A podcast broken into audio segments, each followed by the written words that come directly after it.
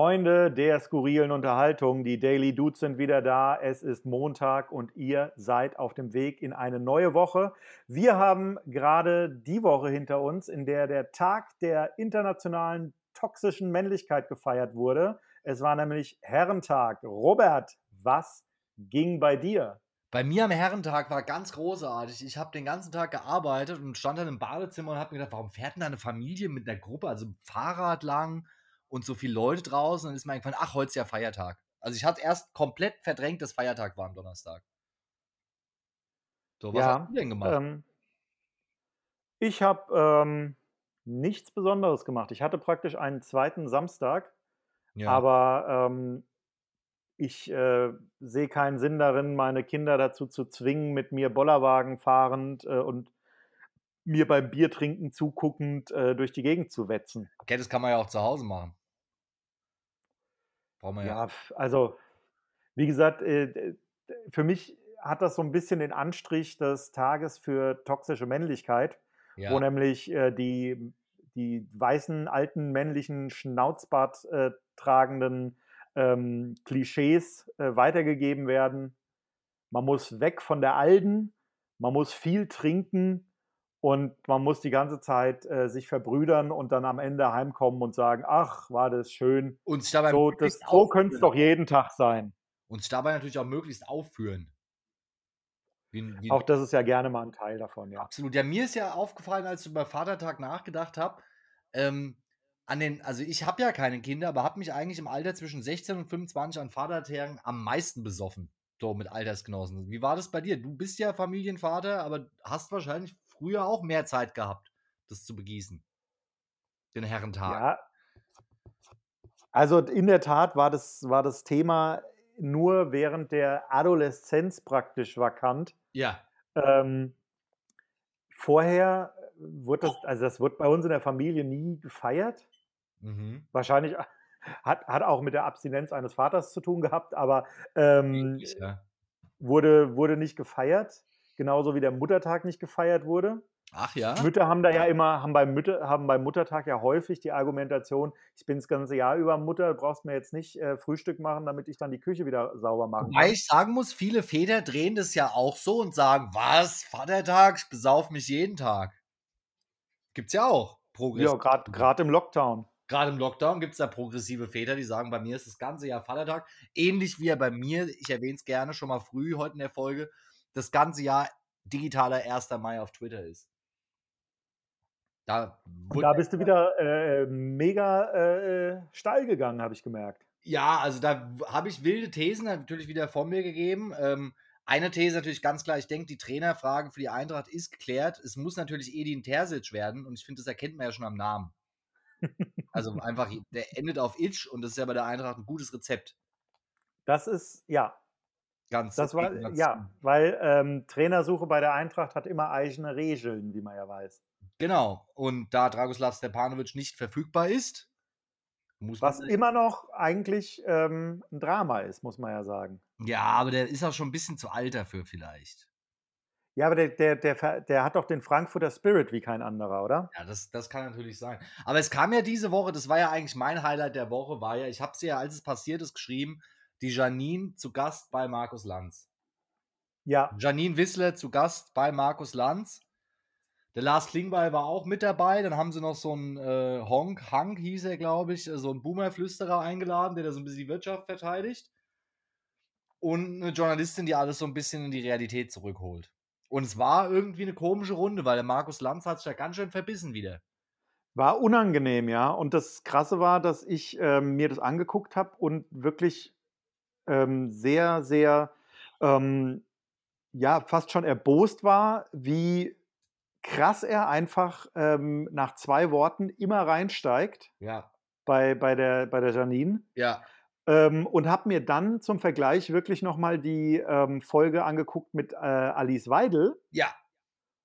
Und ich hatte da auch bei uns in der Instagram-Story ähm, was äh, zu dem Thema gepostet ähm, wo es so ein Meme gab mit Markus Lanz, wie er so den, den Finger wieder vor den Mund hält und dann stand da drüber, wenn du überlegst, wem du eigentlich noch nicht ins Wort gefallen bist. Ja. Und ähm, in der Tat habe ich das Gefühl gehabt, dass äh, Alice Weidel die Person war, die das komplette Jahr über noch am freiesten reden durfte bei Lanz. Und das hat ja. mich ein bisschen ähm, also mich hat's auf jeden schockiert Fall, eigentlich. Mich hat es irritiert einfach, dass, dass man sich danach wirklich denken muss, krass, jetzt hat er die Alice Weidel besser behandelt als die Janine Wissler. Also das finde ich einfach, das bleibt unterm Strich irgendwie stehen für Markus Lanz und auch so vom Gefühl her, dass ich dafür 17 Euro im Monat bezahle. Und das bringt Ja, vor allen Dingen, also jetzt mal auch äh, komplett ab von, ob man jetzt äh, die Linke äh, gut findet oder nicht. Ich bin selbst ja auch kein, kein großer Freund der, der Partei, aber ähm, was für mich immer noch feststeht, ist, dass einfach Alice Weidel als Person wie auch ihre Partei ja. konkret dafür mitverantwortlich ist, dass hier im Land in den letzten Monaten und Jahren ähm, ziemlich viel Mist passiert ist und, und ziemlich viele Leute ähm, Angst haben mussten. Ja. Und da sind diese, ist diese Partei direkt verantwortlich zu machen in vielen Dingen. In und ähm, ja, da gebe ich dir recht. Und das kann man ja jetzt von, von der Linken und auch von der Janine Wissler einfach nicht behaupten. Ähm, ob man jetzt das politisch äh, gut findet oder nicht, ist eine andere Frage. Aber wenn man politisch einen Diskurs haben will, muss man da nicht so aggressiv einsteigen, als, als wäre jetzt die Janine Wissler ja, da diejenige, muss jetzt mal ganz kurz die, allerdings den, die, die irgendwie den, den Anwalt der, äh, der Friedrich Merz der Republik spielen. Äh, man muss ja sagen, also das ist immer das Lieblingsargument von so AfD-Leuten, sagt ja die Alice Weidel auch selbst immer, dass die größte Gefahr für Deutschland geht ja vom Linksextremismus aus, sagen die.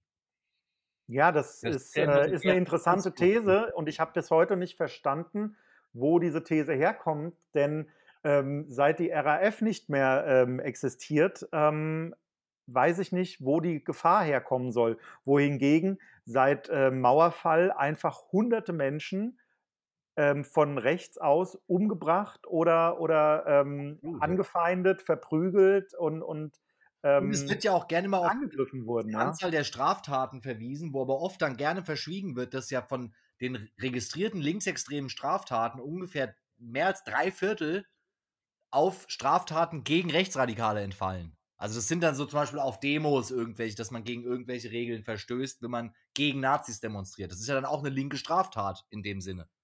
Genau. So, und das ist natürlich dann ärgerlich. Und man muss ja sagen, die Stimmung in Deutschland ist gerade so ein bisschen gereizt, habe ich so das Gefühl. Also jetzt, man Hast du das Gefühl? Ja, man müsste ja eigentlich meinen, jetzt wird geimpft, es ist so ein bisschen Licht am Ende des Tunnels, der Sommer steht vor der Tür. Alles geil, ja. Und dann ist aber irgendwie die Stimmung dafür doch sehr aggressiv. Also ich meine, jetzt hat es ja erst letzte Woche haben wir mitbekommen, haben wir darüber geredet, muss ich mich auch mal im Nachhinein entschuldigen. Da habe ich ja quasi hier den Boris Palmer gemacht, ja. Du hast mich ja äh, ausgepiepst in der Folge, also jeder kann sich das ja noch mal anhören, rückblicken und sich da ein Bild selbst machen. Da habe ich nämlich versucht, diese ganze Jens Lehmann, Dennis Aogo, Boris Palmer Affäre nachzuerzählen und habe dabei auch den Fehler gemacht, da Wörter zu benutzen, die ich nicht hätte benutzen sollen. Im Gegensatz zu anderen gecancelten Leuten wurde ich daraufhin aber nicht in alle Fernsehsendungen eingeladen. Ja, das warst auch, ja, am Samstag, ich habe dich vermisst neben, ähm, neben Jan-Josef Liefers im Hauptprogramm. Ja. ja. ich hätte eigentlich, wollten sie mich ja zu Dali Dali der Jubiläumsausgabe einladen, aber aber der Jan Josef dann doch, hättest dann doch nochmal den, den Holocaust irgendwie relativieren müssen. Für das. Naja, der Jan-Josef Liefers, der hat halt da einfach geliefert. Das muss man ihm halt lassen. Deswegen ist er halt jetzt noch mehr gecancelt. Aber es ist halt so, diese ganze Diskussion ist ja losgegangen und jetzt neueste Entwicklung. Dennis Aogo hat sich jetzt zu Wort gemeldet. Also der Betroffene in dem Fall, muss, muss man ja sagen. Und der mhm. wiederum hat gesagt, dass der das alles nicht so schlimm findet und dass er findet, dass Boris Palmer da jetzt nicht so fertig gemacht werden soll. Also ich ja. Denkbar ungünstig jetzt für den gesamten Diskurs.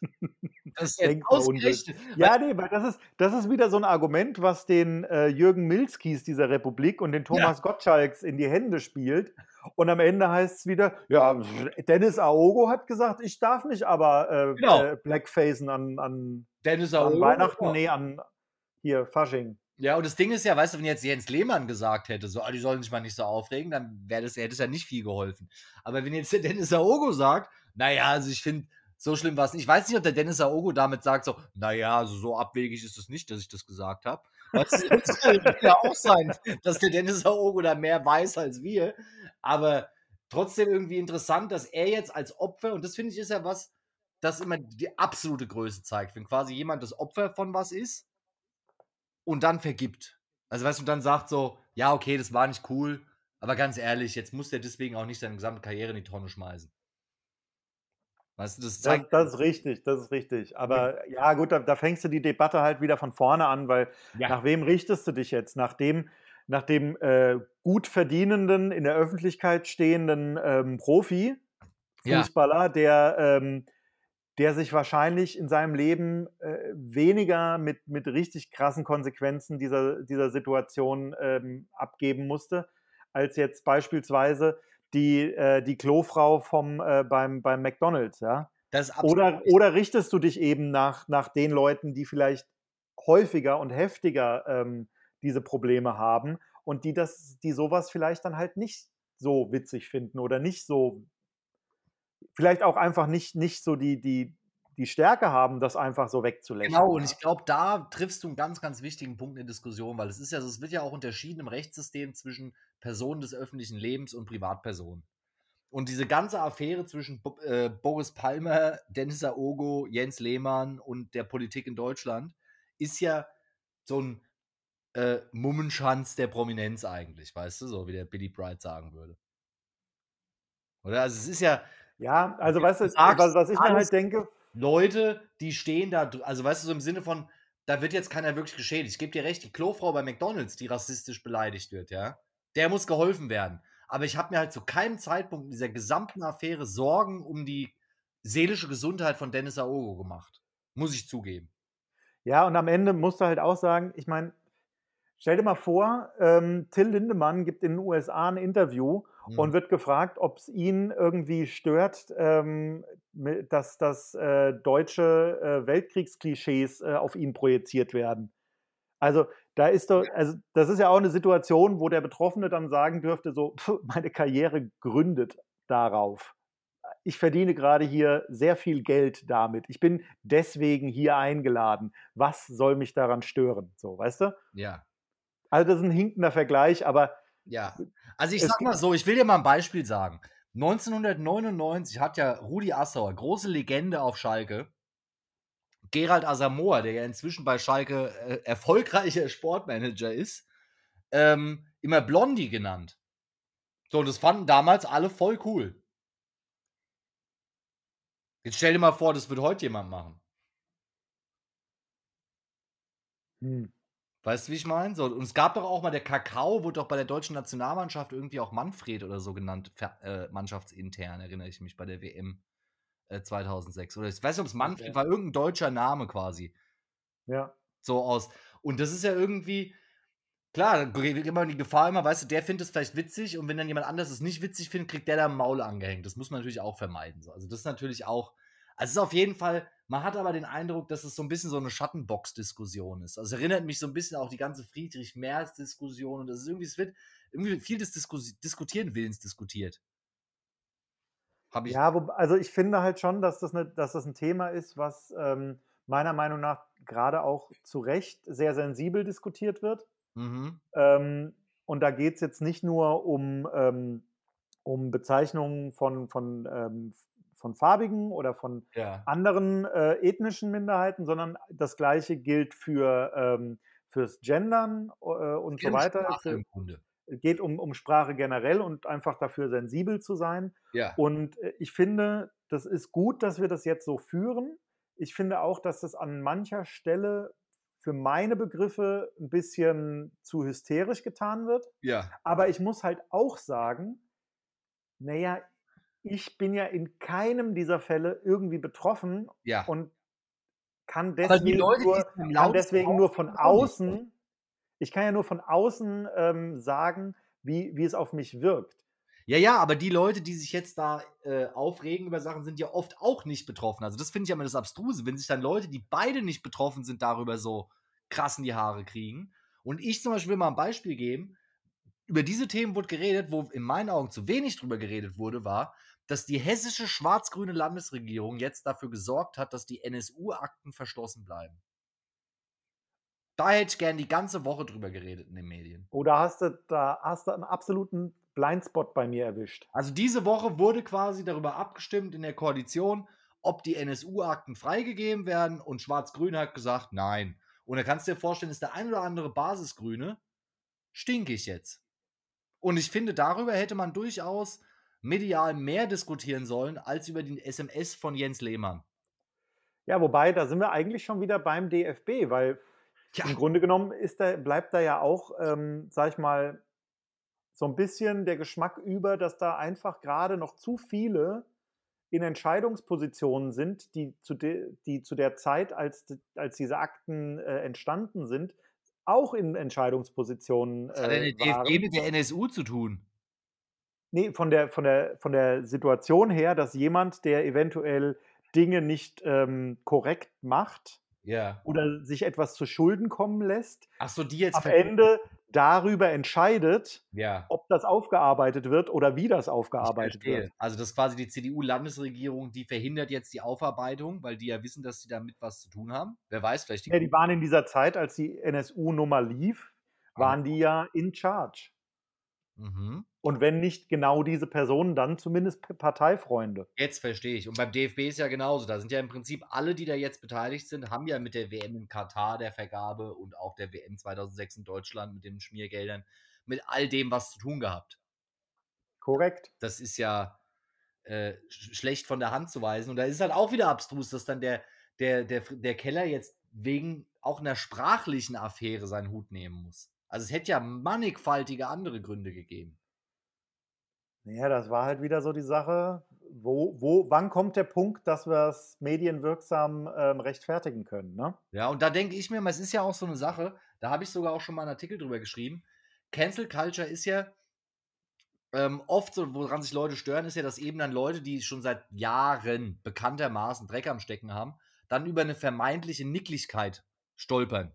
Ja, also über zum Beispiel eine sprachliche Geschichte. Da wird ja auch ja. als Beispiel genannt, dass ja hier war es nicht der El Capone, der auch am Ende wegen Steuervergehen in den Knast kam und nicht wegen den Mafia-Tätigkeiten. Ja. So, so ein bisschen riecht's, ja. Und es ist halt oft so, dass man eben Leute, die quasi Schwerverbrecher sind, Hashtag Philipp Amthor, den kann man halt oft nichts nachweisen. Weißt du, weil die sind ja gewieft. Und wenn sich dann halt über lang genug so ein Hass auf Leute aufstaut, dann ist quasi, wenn was Kleines kommt, die Bereitschaft da, die Person halt direkt auf den Scheiterhaufen zu werfen. Weißt du, dass das vielleicht so dem ganzen Prozess so untersteht. Also zum Beispiel der Boris Palmer, wenn der jetzt 30 Jahre lang unauffälliger Bürgermeister gewesen wäre und dann einmal sowas schreibt, dann wäre vielleicht Aufre die Aufregung nicht so groß gewesen. Aber in dem Fall war es, als sie gesagt haben, den wollte ich schon immer loswerden und jetzt haben wir einen Grund. Ja, und letztes Mal, als eigentlich der Grund größer war. Ähm, da hatte man es noch nicht so in der Hand, weißt du? Oder da ja. gab es noch nicht genug Leute, die gesagt haben, was, den will ich loswerden. Da war noch nicht zu viel, da war noch nicht so viel in der Akte. Genau, und so staut sich das dann quasi auf. Und es ist ja oft so halt, dass Leute sind gut im Vertuschen. Also die, die schwersten Kriminellen sind ja auch oft auch die besten darin, das zu vertuschen. Das gehört ja so ein bisschen dazu. Und dann wird halt die Chance ergriffen quasi, wenn sie sich bietet. Tja, man erinnere sich an ähm, Karl Theodor zu Guttenberg. Ja, genau, da habe ich schon immer das Gefühl gehabt, dass es ein korrupter Typ ist, aber man konnte es nicht beweisen, so, weißt du? Und jetzt stürzt man sich natürlich aber, die Wirecard-Nummer. Ich meine, es ja klar. Klar. Jetzt hat man endlich mal was in der Hand. Das ist natürlich schön. Ganz im Gegensatz zum Olaf Scholz, der hat ja momentan nicht so viel in der Hand. Äh, der war aber diese Woche beim neuen Power-Politik-Sender Pro7. Äh, ja. Linda Zerwakis hat er ihr Debüt auch gegeben, quasi. Äh, zu Gast. Das ist natürlich auch ja. Das heißt für uns quasi jetzt, wir können schon darauf freuen, dass demnächst Linda Zerwakis Armin Laschet mal so richtig in die Mangel nimmt. Ja, und ähm, was, was ich sehr interessant finde, ist, dass ähm, ich in der letzten Woche häufiger mal gehört habe zum Thema ähm, Annalena Baerbock ähm, Interview bei Pro7. Ja.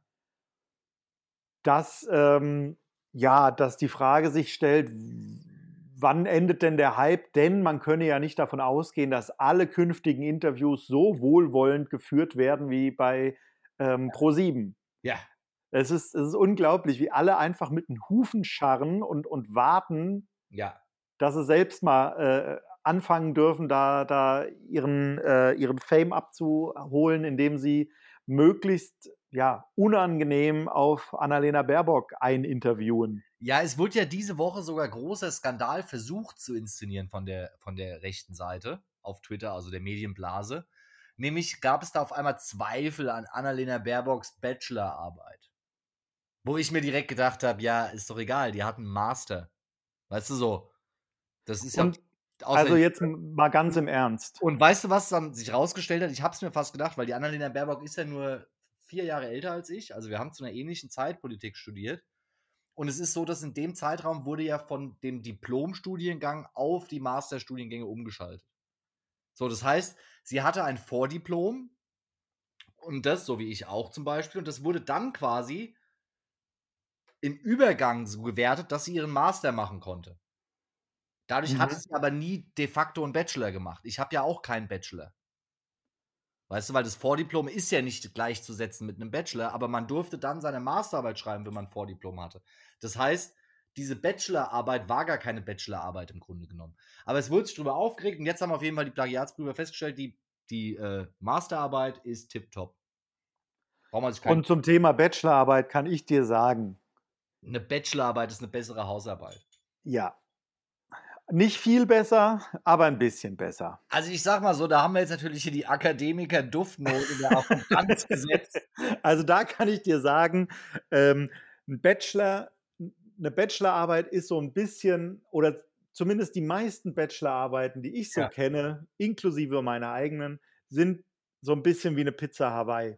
In jedem Fall fragwürdig belegt. Auf jeden Fall. Und es ist halt einfach so, also ich meine, weißt du, die Annalena Baerbock hat da in London in englischer Sprache ihren Master gemacht, einer der angesehensten Unis in London für Völkerrecht.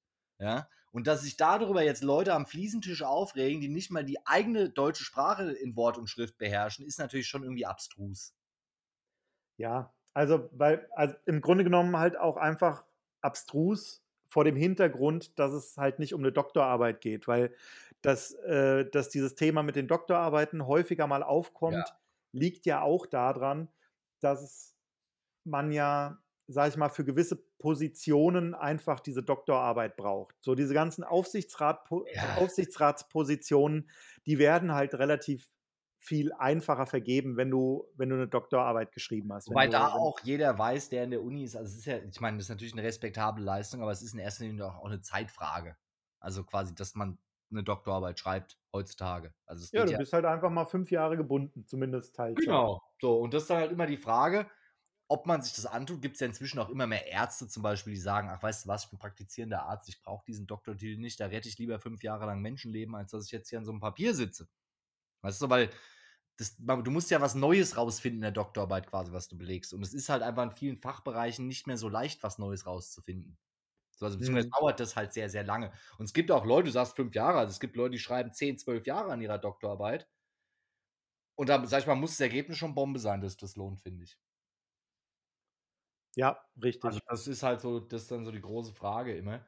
Und ähm, naja, auf jeden Fall, es wird was, spannend. Was man ja auch nicht vergessen darf, ist, dass so ähm, schon Master, aber dann vor allen Dingen auch der, der, ähm, die Dissertation ja eigentlich gemacht wird, damit du dann in der Forschung weiterarbeitest, dass du dann ja. ähm, genau. irgendwie irgendein, ja, dass du dann Prof wirst oder dass du dann einfach weiter forscht und Bücher schreibst. Genau, und, und nicht alles andere finde ich ehrlich gesagt akademisch betrachtet Quatsch. Also dieses, dass man das quasi wie so ein ja, wie so eine Trophäe quasi vor sich herträgt, um dann in die Wirtschaft zu gehen, das finde ich so ein bisschen irgendwie, das ist so nicht die Idee davon. Also da gebe ich dir schon recht, das ist halt, ich finde so akademische Titel sollten halt für Akademiker sein, die dann in der Forschung tätig sind und nicht so ein Durchgangsstadium für irgendwelche Yuppies, die einen Bankdirektorposten haben wollen. Also so, ja. Stichwort. Aber nach Bologna ist halt einfach, die Bachelorarbeit ist äh, im Grunde genommen, gerade so, was in der BWL abgeht, ist das halt das, was du vor 30 Jahren noch als äh, normale Lehre gemacht hast. Genau, das ist wie so eine Bankkaufmannslehre, nur halt, dass man sich ein bisschen schlauer fühlt dabei. Aber jetzt meine andere Frage, wie wir darauf gekommen sind, äh, beim Power-Politik-Sender Pro7, wenn die jetzt äh, Annalena Baerbock zu Gast hatten und Olaf Scholz, dann wird ja demnächst der Armin Laschet kommen. Und ich freue mich ja auch schon auf den Auftritt von Christian Lindner dann. Aber worauf ich mich natürlich schon richtig freue, ist, wenn dann Alice Weidel auf Linda Zerwakis trifft. Meinst du, das werden wir erleben? Huh. also, ich, ich kann mir vorstellen, dass bei Pro7 da auch in den Redaktionen gerade schon drauf hingearbeitet wird. Weil das Oder? ist natürlich der Showdown. Also, wenn Alice Weidel auf Linda Zerwakis trifft, dann sitzt sie ja bei meinem Linda Zerwakis Fanshirt vorm Fernseher. Hat schon auch die Haare Das tue ich sowieso regelmäßig. Absolut. Also ich bin ja, das ist ja, das ist ja kein Geheimnis, absoluter Linda Zerwakis-Fan an der Stelle. Die Einladung, falls sie Bock hat, gerne mal bei uns in der Sendung als Gast auftreten. Die ist ja gerne im Podcast zu Gast. Ja. Oder? Da wärst du auch dabei. Klar, würde ich mich sogar vorbereiten. Da, weißt du, was ich einen Skandal fand, dass gestern bei 5 gegen Jauch, also am Samstag bei RTL, Ingo. Wer hat eigentlich den Namen erfunden? Was, was soll das? Ja, wir können froh sein, dass der Günther Jauch nicht Wilfried Jauch heißt, dann wird die Sendung 5 gegen Willi heißen. Ja, also jetzt mal ganz im Ernst. Das haben die Leute doch im Kopf gehabt, oder? Ich weiß es nicht ganz genau, aber was ich im Kopf hatte, war, dass Ingo Zamperoni als Kandidat bei RTL bei 5 gegen Jauch war. Also hier der Nachrichtensprecher. Und denke ich mir, der arme Kerl. Erst schnappt ihm Melinda Zerwakis den Job bei Pro7 weg und jetzt muss er sich bei RTL mit Olli Pocher verdingen. Ja, ich glaube, also ich, ich, glaube, noch schlimmer, als sich das anzugucken, ist wirklich mitzumachen. Sich, sich sagen zu müssen, so, du, du sitzt in der Maske und denkst dir, und jetzt muss ich mich gleich drei Stunden mit Oliver Pocher auseinandersetzen. Gut, und die Leute gucken zu. Also Günter Jauch ist kein Olli Pocher-Fan, das merkt man.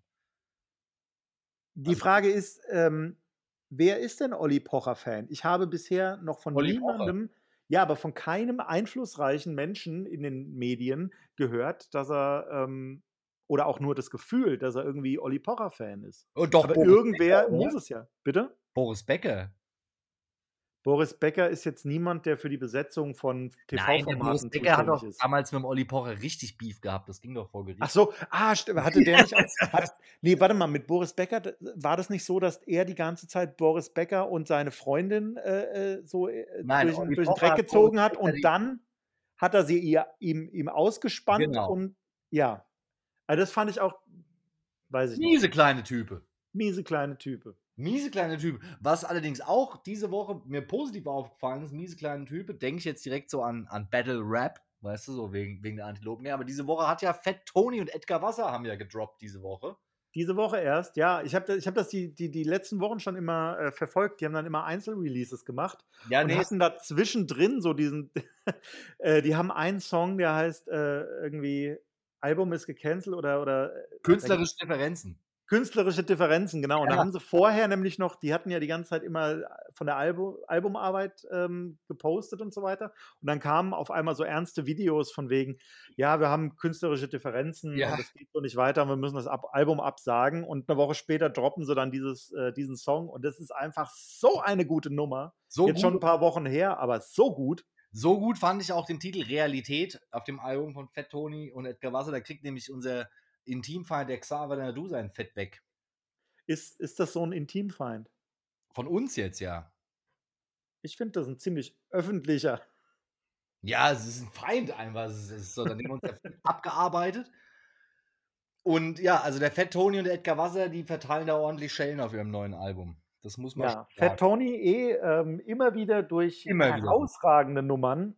Absolut. Und wenn er sie nicht, wenn er sie nicht selbst auf der Platte hat, dann ist er oft auch einfach an so äh, beteiligt mit Use You oder so. Also ich, ich sag da auch nur hier dieses Vor nee, Vorurteile ist sogar von ihm, ne? Ja, ja. Aber da sind ähm, also immer wieder über die letzten Jahre echt Hammernummern und, ähm, und arbeitet auch viel mit Mine zusammen und von daher musikalisch auch immer ganz gut. Ja, und was schön oldschoolig. Ich habe in letzter Zeit ja viel Rap gehört, wir haben ja auch drüber gesprochen. Und ich muss sagen, also natürlich in Anbetracht des, des irgendwann entstehenden Rap-Albums von mir, ähm, und da ist mir aufgefallen, der Fat Tony hat ja so diesen Rap-Style quasi so von jemandem so ein bisschen, ist so ein bisschen abgehackt oft. Also weißt du, das ist jetzt keine tanzbare Hip-Hop-Musik in dem Sinne. Naja, dafür sind aber die, die Beats immer sehr tanzbar, oldschoolig gehalten. Genau, aber es ist quasi so, er rappt quasi so, früher gab es einen Rapper, der hieß Taktlos, der auch immer so ein bisschen neben dem Beat gerappt hat. Und das macht der ja. Fat Tony ja auch mit diesen Endlossätzen, die ja drankommen und sonst. Also das muss man auch erstmal so durchziehen. Finde ich auf jeden Fall gut. Aber mir ist aufgefallen, Edgar Wasser klingt auf dem neuen Album, als hätte er ein bisschen viel Moses Pelham gehört in letzter Zeit. Oder? Also, so das, muss, das muss ich sagen, das ist etwas, was jeder Rapper tun sollte. Etwas viel Moses Pelham hören. Meinst du, ja, also Moses Pelham. Wobei du von seinem neuen äh, Track nicht so begeistert warst, ne? Ja, also ich sag mal, bei den Grünen wäre der gecancelt worden. also da wird zum Suizid aufgerufen. Also das ist so ein bisschen, da muss ich selbst als Cool Savage-Fan sagen, da hat der Moses es ganz schön krachen lassen. Gut, also, aber das, äh, eventuell jetzt in Red Bull. In dieser, in dieser ganzen, in dieser ganzen äh, Berichterstattung um das Broilers-Album zum Beispiel, ja. da ist mir das, irgendwann ist es mir zum Ohren rausgekommen, weil in jedem Artikel und in jedem Interview wurde mehrfach übermäßig betont, dass das eine Band ist, die immer Haltung zeigt. Ja. Und das ist doch mal wieder ein Track, wo Moses definitiv Haltung gezeigt hat. Ja, aber es werden halt einfach problematische Dinge, also Stichwort Homophobie, Stichwort äh, Suizidprävention. Von Sexismus wollen wir gar nicht anfangen. Also ich weiß. Oh, dann muss ich mir das, glaube ich, nochmal unter dem Aspekt durchhören. Ich habe ja, also so es ist schon, also es ist halt Moses Pelham ist ein krasser Typ und ich finde Moses Pelham an sich auch cool, keine Frage. So kann auch jederzeit bei uns zu Gast in die Sendung kommen, natürlich der Moses. Ist ja auch, glaube ich, Veganer, haben wir ja auch kurz das Thema. Sie. Also ist Instant steht für viele gute Sachen, steht aber auch natürlich für eine innige Freundschaft mit den Onkels. Und mit Xavier Naidu. Und mit Xavier Naidu. Also, also zwischenzeitlich war wohl viel Beef, aber mittlerweile ist da ja häufiger mal auch ein Xavier Naidu hinten im, im Background wieder ja, zu hören. Du kennst ja den Spruch, zeig mir deine Freunde und ich sag dir, wer du bist. wenn du halt mit den Onkels und Xavier Naidu befreundet bist, dann, dann, dann gehen bei mir die, die Red Flags aufs Field. weißt du, wie ich meine? So, da denke ich mir so, uh, ich weiß aber nicht. Stell mal vor. Äh, da muss ich aber sagen, dass äh, diese, diese Bezeichnung trifft auf relativ viele meiner guten Freunde zu, dass sie relativ ja. viel mit den Onkels und Xavier Naidu und Moses Pelham zu tun haben. Ich ja, das nicht. stimmt sogar. Aber bei denen ist was anderes. Ach so. Weil der Moses Pelham, der hat sich das ja ausgesucht. Anderen ist es ja die pure wirtschaftliche Not, die einen da reintreibt. Also, es ist ja keine. Ist ja, der Moses Pelham ist ja Überzeugungstäter. Der findet es ja geil. Der könnte ja auch sagen: Nee, finde ich nicht geil. Ja, gut, aber du musst ja auch mal angucken, wo kam er her und wo steht er jetzt. Und wir müssen auch klarstellen, dass die Söhne Mannheims sich von Xavier Naidoo distanziert haben. Nicht, dass da ja, Missverständnisse aufkommen. Nee, aber Moses Pelham, ich meine, hör dir mal die geteiltes Leid an. Ja. Oder die, die ähm, Rödelheim-Hartheim-Nummern oder auch ja. diese 3P-Sampler. Ja. Und dann hör dir die geteilte Slide 2 an, wo er ja zu Gott gefunden hat und angefangen hat, äh, vegan ja. zu leben. Ja. Äh, mit ein schöner Tag und so weiter. Ja. Ähm, und dann hör dir die geteilte Slide 3 an und die Herz und so weiter. Und äh, also da ist schon viel passiert.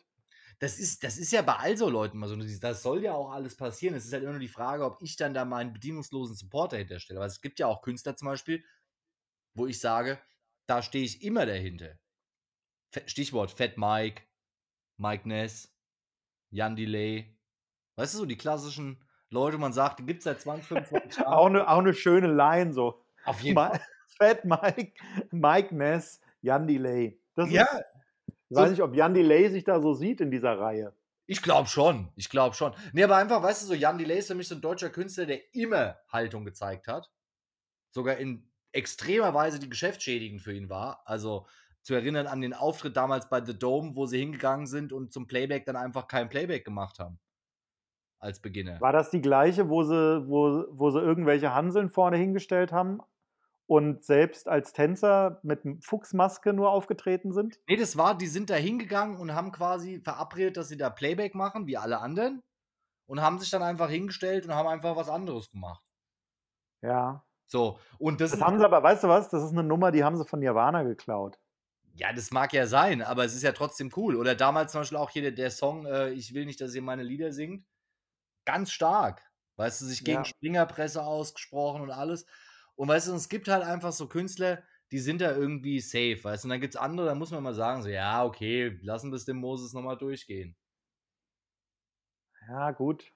Stell dir mal vor, der kommt hier bei uns auf dem Grillfest vorbei und auf einmal schleppt er da. Gut, aber musst du auch sagen, ähm, die Beginner haben, als sie da die, die ähm, hier Advanced Chemistry rausgebracht haben, ja. haben sie ja den Jizzes gefeatured auf dem Titeltrack. Ja.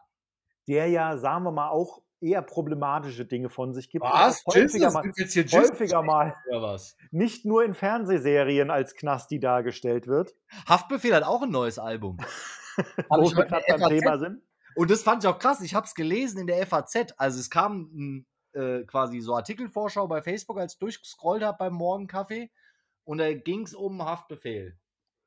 Neues Album, Sozialkritik. Haftbefehl übrigens auch ganz, ganz witzig, der wurde ja irgendwann mal von den äh, Feuilletons entdeckt ja. und da so abgehypt, weil der ja praktisch dieses Kauderwelsch aus ähm, slawischen Sprachen, Arabisch, äh, Türkisch, ja, Deutsch ja. und, und äh, ähm, Englisch irgendwie äh, macht. Und ich habe es noch im Kopf, wie ich mit Kollegen da sitze, auch mit älteren Kollegen, und einer erzählt von diesem Feuilleton-Artikel, also es ist ein Feuilleton-Leser, der dann auf einmal sehr fasziniert von Haftbefehl redet und du musst da hellwach sein und dann, wo, wo der seine ganzen Einflüsse her hat und hin und her. Ja, natürlich, es ist und ja auch so. Also, da habe ich mir noch gedacht, so, deine, Toch deine Tochter ist doch jetzt gerade 18 geworden. Ja. Wenn praktisch so ein Haftbefehl jünger, der vielleicht auch diese ganzen Einflüsse ähm, in seiner Sprache widerspiegelt, bei dir vor der Tür steht und deine Tochter abholen will, ja, Bist du dann auch so fasziniert und so, so feuilletonfreudig?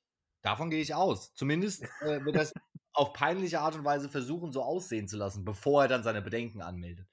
Aber ähm, nee, Hafti auf jeden Fall ein neues Album, werde ich mir anhören, wenn es draußen ist. Was ich jetzt an der Stelle sagen muss, ich habe es neulich schon mal erwähnt, aber ich muss es jetzt nochmal sagen, weil ich jetzt endgültig den Titel vergebe. Mein neuer Lieblingspodcast im Universum der Podcast ist einfach Nostalgie. Den hast, Robert, ja, ich höre seit Wochen nichts anderes von dir. Ah ja, komm, ich habe den vor anderthalb Wochen das erste Mal gehört. Ich habe jetzt drei Folgen gehört. Und es ist immer so, die erste Folge sagt man so, oh, findet man neu geil. Und dritte Folge, dann jetzt kann ich sagen, das ist das Ding. Also jeder, der es noch nicht angehört hat, muss sich das mal anhören. Aber du hast mir erzählt, du hast eine neue Lieblingsfernsehsendung. Auf Six. Ja, auf, auf Sat 1. Ja, auf Six wird das wiederholt. Äh, Five Senses for Love. Ja, was, was ist denn da los? Erzähl mal. Pass auf, wir hatten ja äh, im ersten Lockdown, kamst du auf einmal um die Ecke, das war die Zeit, ähm, viele werden sich nicht mehr erinnern, nee. das war die Zeit, wo auch der, wo auch der, der Tiger King äh, geehrt ist. Also kurz nach Tiger King. Kurz nach Tiger King hattest du, bist du angekommen mit äh, hier Too Hot to Handle oder nicht ja. anfassen auf Deutsch, oder irgendwie so einen dummen Namen hatte das dann. Ja, also die Sendung, die so. ganzen hübschen, notgeilen Leute in so ein Resort gesteckt haben und die durften dann nicht miteinander rummachen. Genau. Das und das, äh, das war ja schon mal ganz interessant vom Konzept, aber dieses Five Senses for Love fand ich jetzt vom Konzept noch mal interessanter, noch weil die Idee ist, du hattest irgendwie, weiß nicht, 20 Männer, 20 Frauen oder keine Ahnung wie viel, ähm, und die suchen sich ihre Partner aus über die Sinne. Und der erste Sinn ist, dass du von jedem jeder Person des anderen Geschlechts irgendwie so eine Kiste hattest mit einem getragenen T-Shirt oder so. Und dann musstest du da reinschnüffeln und sagen, welcher Duft dich anmacht. Was man ja auch weiß, dass das so ähm, ein, sehr großer Teil bei der Partnerwahl ist. Aber eben in dem Fall ähm, einfach abgegrenzt von allen anderen Sinnen und musstest da dann deine Liste machen, mit wem du gerne ähm, Kontakt haben möchtest. Ja. Und wenn das bei Frauen und Männern gematcht hat, dann durftest du die nächste Runde. Ja. Und da durfte man sich dann unterhalten. Genau, da durfte man sich dann unterhalten. Also und Stimmen was, hören. Das sind dann ja auch wieder, also natürlich einmal Stimme, aber auch was man dann sagt, ist ja dann eigentlich auch schon wieder nicht ganz so abgegrenzt, aber ja. immerhin. Und da sind dann ja auch wieder. Äh, äh, aber was denn denn am Punkt 3 und 4, um das jetzt mal Ja, pass auf, dann, dann sind da ja schon wieder weniger geworden.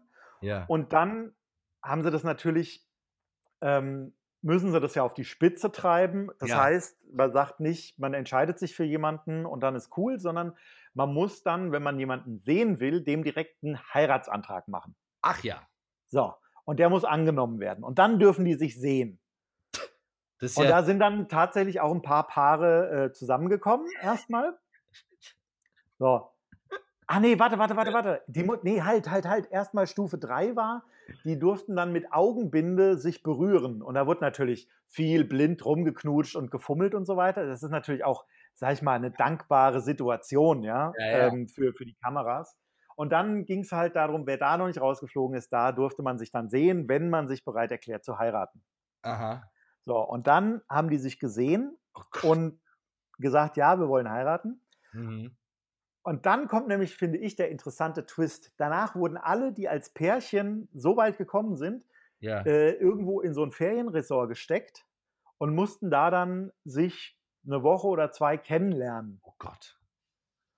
Und das fand ich einfach eine interessante oder finde es eine, eine interessante Nummer, ein interessantes ähm, Konzept, weil du über deine Sinne erstmal gehst und jemanden aussuchst mhm. und dann aber auch merkst, dass natürlich das eine, was, was auf Sinnesebene funktioniert, ja. ja auf sozialer Ebene was ganz anderes sein kann und komplett crashen kann.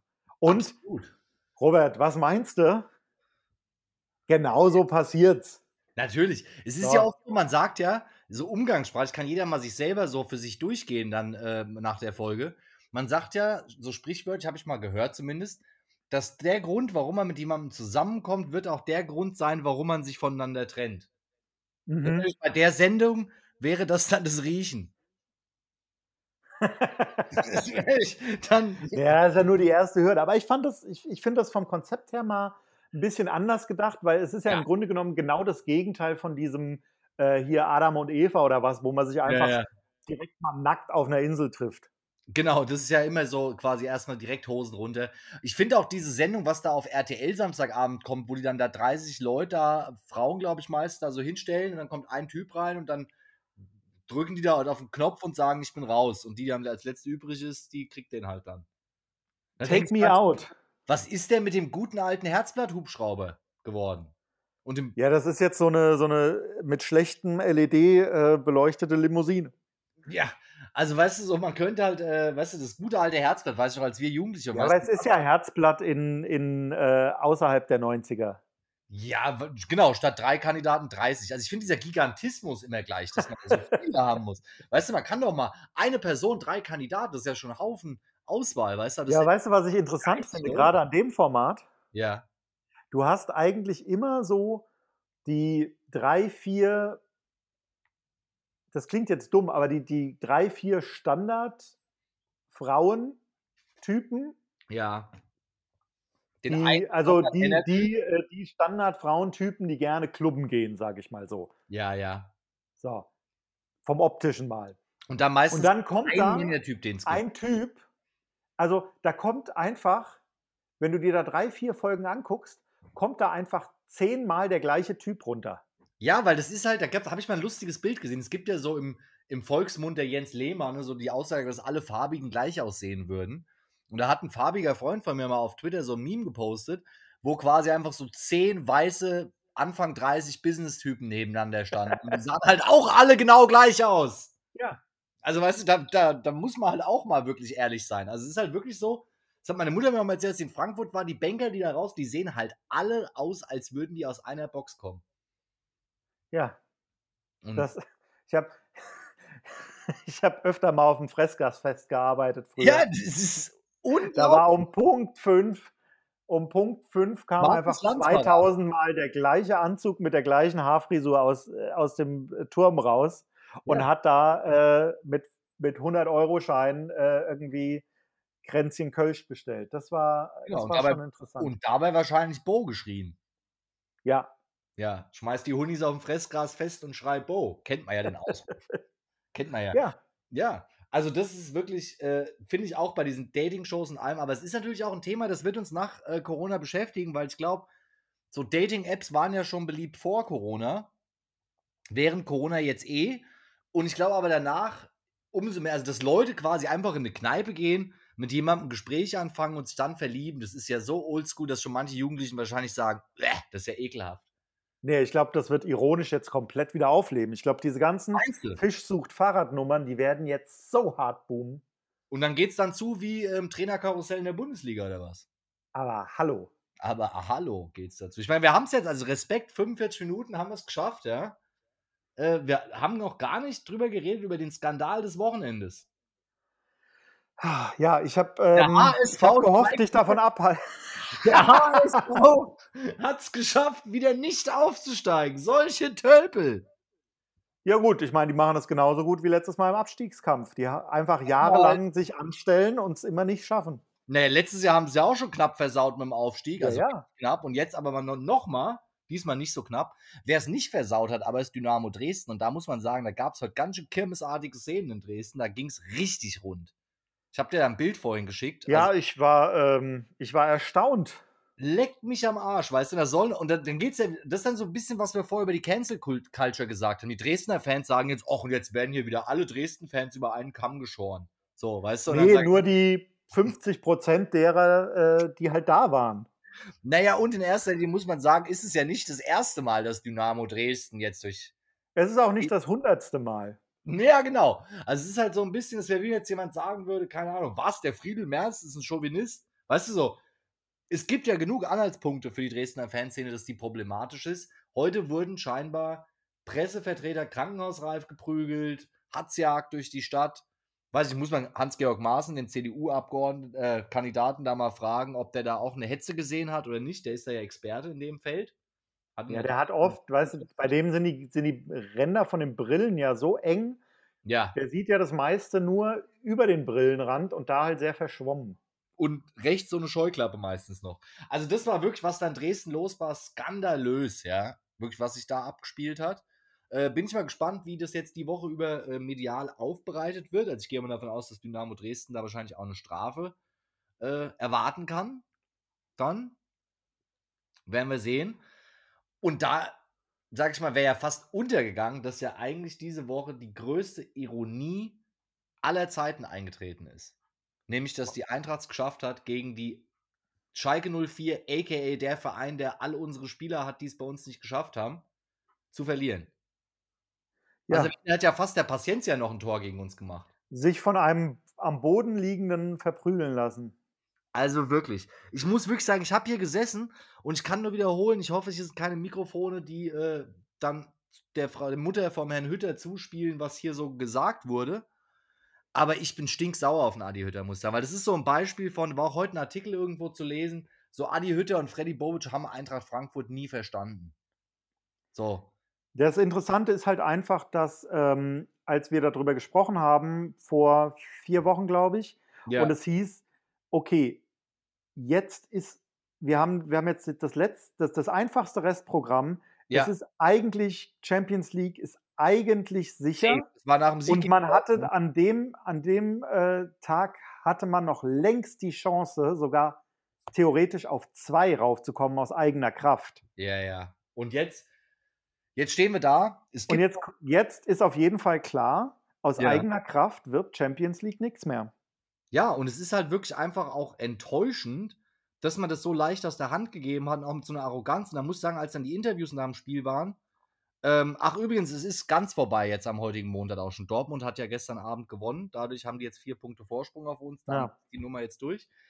Ähm, und da hat, als der, der Seppel Rode vor die Mikrofone trat nach dieser kuriosen Niederlage, muss man ja. Ja, warte mal, wenn, wenn Dortmund jetzt beides verliert, ist, Nein, es gibt nee. nur noch ein Spiel, Sir Lenz.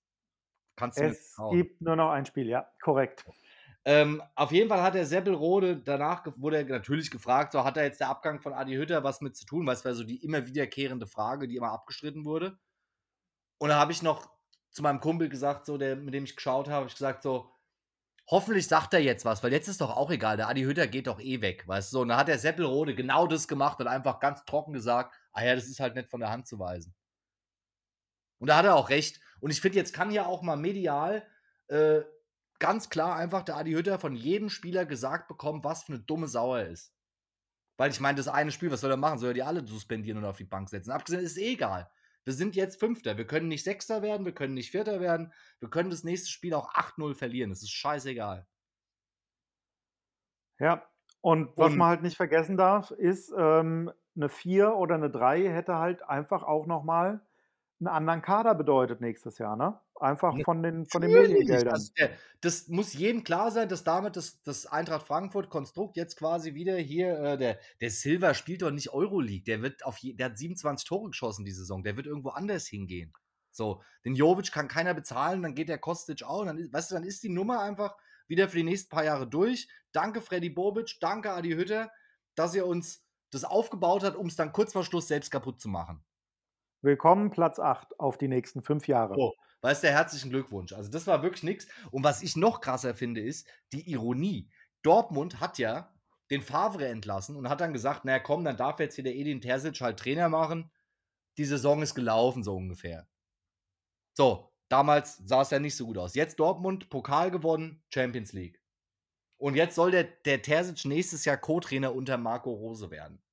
Das kannst du ja dem Weihnachtsmann erzählen, dass der das. Also der wird ja jetzt sagen, ja, alles klar, dann werde ich irgendwo selber Trainer. Was natürlich dann der Marco Rose geht. Und dann könnte man auch sagen, was wäre denn gewesen, wenn, wenn der Herr Rose einfach in Gladbach geblieben wäre, die jetzt sogar die Conference League auch versaut haben? Also für die ist auch ganz blöd ausgegangen. Und im Prinzip alle drei Vereine, Dortmund, Gladbach und Frankfurt, haben sich selbst ins Knie geschossen. Ja, da hätte, da hätte der Hütter äh, nach Leipzig gehen müssen. Ja, es hätte einfach jeder da bleiben sollen, wo er ist. So, es ist ja nicht so schwer. Weißt du, stattdessen haben sie jetzt wirklich, da wurden die einzigen, die davon profitiert haben, sind wieder irgendwelche Berater, die da Ablösesummen kassieren. Das ist so das Einzige, was da Dreckschweine wird der eine oder andere ja sagen. Dreckschwein wird der da. Und ich muss sagen, also ich kann es kaum erwarten, äh, am Dienstag, also morgen, dann direkt den Tresensport mir anzuhören, weil ich könnte mir vorstellen, dass da die Stimmung auch ein bisschen angespannt sein wird. Ja, die weichen dem Thema ja zusehends aus. Ne? Die haben jetzt letztes, letzte ja. Woche haben sie über Radsport geredet. Ja. Einfach weil, weil sie, keine Ahnung, wahrscheinlich, weil sie keine blutdrucksenkenden Mittel da hatten. Ja, und ich könnte mir halt vorstellen, dass es jetzt nicht weniger äh, kurios zu. Also gerade jetzt, wo es halt klar ist und die Saison ist gelaufen, stinksauer. Also wirklich stinksauer. Ich meine, gut, auf der anderen Seite muss ich sagen, das ist halt, das ist halt Eintracht Frankfurt. Also, weißt du, das, muss, das war halt jedem von vornherein klar, dass man hier nie glücklich wird. Man hat es damals gesehen im Halbfinale, Elfmeterschießen gegen Chelsea. Im letzten Moment geht es immer schief. Also, das ist das Grundprinzip. Das muss ja jedem klar sein, der sich da drauf einlässt, auf diesen Hexentanz. Ja, und naja. Also, dass man aber ausgerechnet gegen Schalke vier Gegentore kriegt, also das, ist schon demütigend. Ja. Also, das, das hätte man sich ja als Punchline gar nicht besser ausdenken können. Ja, es ist äh, irgendwie, das hat zuletzt Augsburg geschafft, ne? Und vier ansonsten Tore. aber kaum jemand. Nee, vier Tore nicht, aber gegen, gegen Schalke zu verlieren. Ja, ja, also es ist einfach unfassbar, dass man sich da so hat düpieren lassen. Und, nachdem, man, nachdem man alles weggehauen hat in der Rückrunde. Ja, also das ist einfach unglaublich. Aber wie gesagt, das ist Eintracht Frankfurt. Ähm, was gibt's? Ach so, genau hier, Fit mit den Dudes. Geht auch weiter. Wie läuft es bei dir momentan? Schleppend. Schleppend. Also du machst Gewichtheben. Ja, ich, ich, ich schleppe das Gewicht meines Seins regelmäßig die Treppe hoch und wieder runter. Na, ihr müsst ja inzwischen relativ gekräftigte Fußsohlen haben. Das ist richtig, ja. Meine Fußsohlen, also. Stabil. Wie, wie ein junger Leichtathlet. Das ist doch schon mal was. Das ist doch schon mal was. Ja, ich mache die Woche wieder ein bisschen laufen äh, und muss sagen, jetzt der Wetterumschwung, der hilft da ein bisschen. Also alle, die sich überlegen, mit dem Joggen anzufangen, jetzt ist so die letzte Chance, bevor es heiß wird. Weil das ist halt richtig undankbar, wenn du so im Hochsommer anfängst, Sport zu machen. Ja, das ist richtig. Also jetzt habt ihr noch mal eine Woche die Chance, gerne auch mal äh, ein Foto schicken an, an Instagram Daily Dudes Worldwide.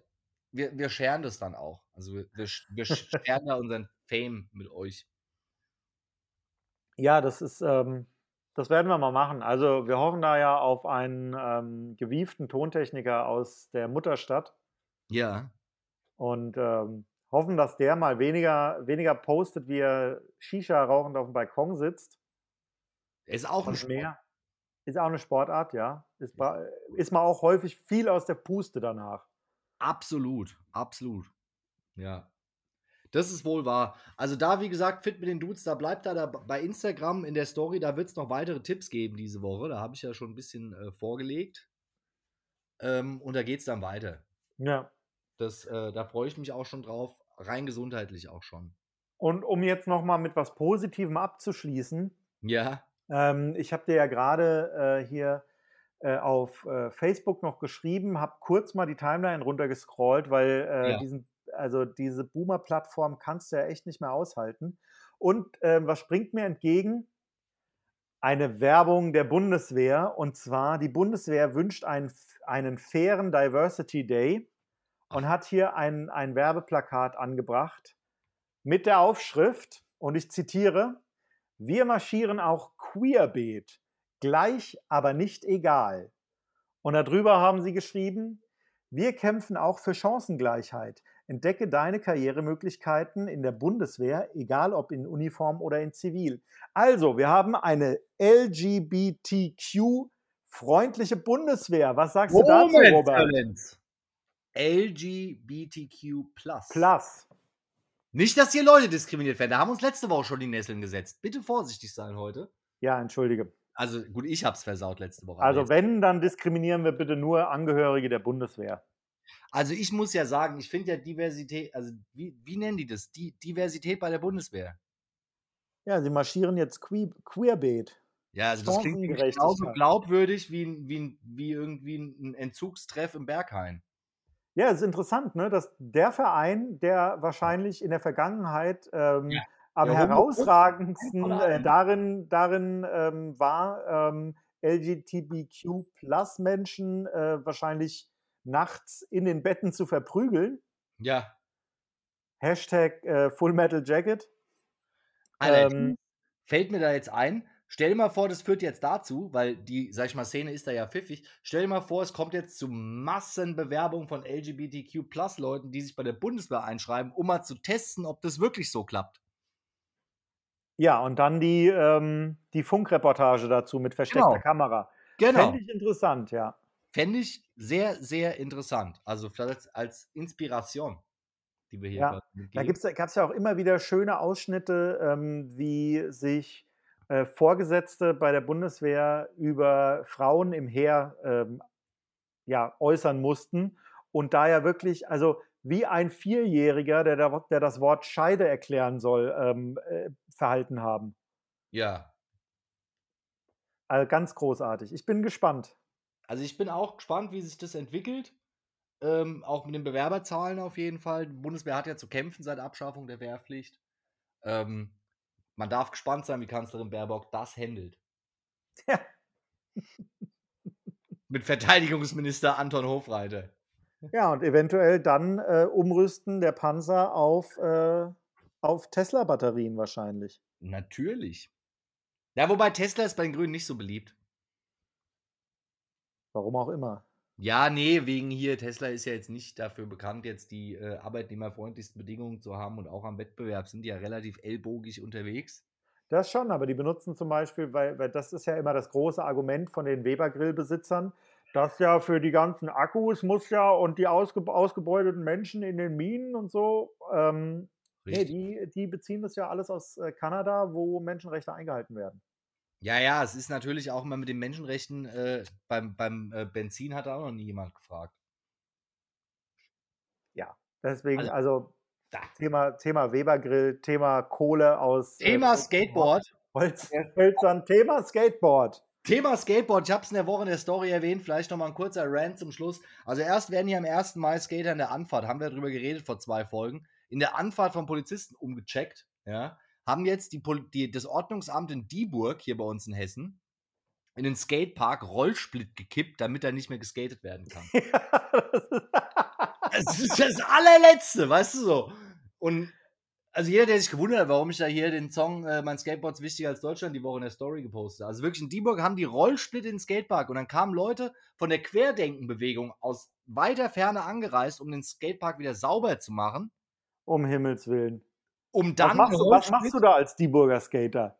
Weiß da, ich. da bist du ja wirklich komplett entmachtet. Du kannst nicht sagen, oh yeah, skaten, weil das sagen ja die Querdenker schon. Du kannst aber auch nicht sagen, oh yeah, endlich dicht gemacht, weil ist ja doof. Ich hatte ja gehofft, dass der Adler Hildmann sich da vielleicht mal versucht, die Minirahmen zu schmeißen und sich alles bricht, aber das ist nicht passiert. aber auf jeden Fall, nachdem es sauber gemacht wurde, haben sie dann den Rollspitz sogar beim Bürgermeister vor, vor das äh, Rathaus gekippt. Aber der hat es dann wieder zurück auf den Skateplatz gebracht. Also die Geschichte ist noch nicht vorbei. Und man fragt sich halt echt, was für eine Ohnmacht, dass man sowas nicht absperren kann oder da jemand hinstellt oder irgend. Nein, Rollsplit. Die Stadt, oder warum auch? Also, was die Stadt das? emuliert ihre eigene Skateanlage. Ja, ist ein Traum. Das, ich bin mal gespannt, ob die in Isenburg dann das, auch das Freibad irgendwie. Äh, oder ob es in Isenburg ähm, die, die, die Olympia-Skate-Pipe äh, äh, aus Beton einfach nochmal drei Meter höher bauen, damit ganz klar ist, wer da draufsteigt, der, äh, der wird von einem ähm, Psychologen runtergeholt. Also ich bin mir auch sicher, dass die neuen Bürgermeisterkandidaten in Isenburg, die ja bekannt sind für ihre Kompetenz da in dem Bereich, bestimmt schon Pläne haben, die äh, Halfpipe an der Goethe-Schule auf 15 Meter Drop-in-Höhe zu erweitern demnächst. Ja. Das, damit da auch einfach alle auf ihre Kosten kommen. Richtig. Weil wir wollen ja, wir wollen ja Skate-Olympiasieger hier züchten und ähm, da muss man auch einfach mal ein bisschen über dem normalen Maß anfangen. Da kann man mal in China nachfragen, wie man das macht. Im Jugendsport. Kann man sich inspirieren lassen. Na gut, mit diesen aufmunternden, aufmunternden Worten, ja, würde ich sagen, haben wir jetzt eine schöne Woche vor uns. Und das Ding ist ja, nachdem, wir haben es heute besprochen, was letzte Woche alles passiert ist, viel schlimmer kann es nicht kommen. Andererseits habe ich mir gestern auch gedacht, ach, was war 2020 schön. also ja. Nur weil es nicht so gut läuft, kann noch immer schlimmer kommen, aber hoffen wir mal das Beste, dass wir nächsten Sonntag bestens gelaunt sind. Ich gebe dir auf jeden Fall einen Ausblick auf nächsten Sonntag, denn ja. ich kann dir erzählen, was in San Andreas los war. Und Top, das möchte ich mal als Cliffhanger hier so gedroppt haben ähm, für nächste Woche. Es müssen mehr Videospiele gespielt werden. Definitiv. Ja, das stimmt. Da sind wir heute nicht zugekommen. Es war wieder zu viel los. Es war wieder zu viel los, scheiß Adi Hütte. Aber nächste Woche dann endlich die wichtigen Themen des Lebens, Videospiele. Hashtag Kloppo an den Main. Absolut. Oder Edin Terzic, weil er kennt man ja schon am Namen. Leute, wieder schauen, reingehauen. Tschö.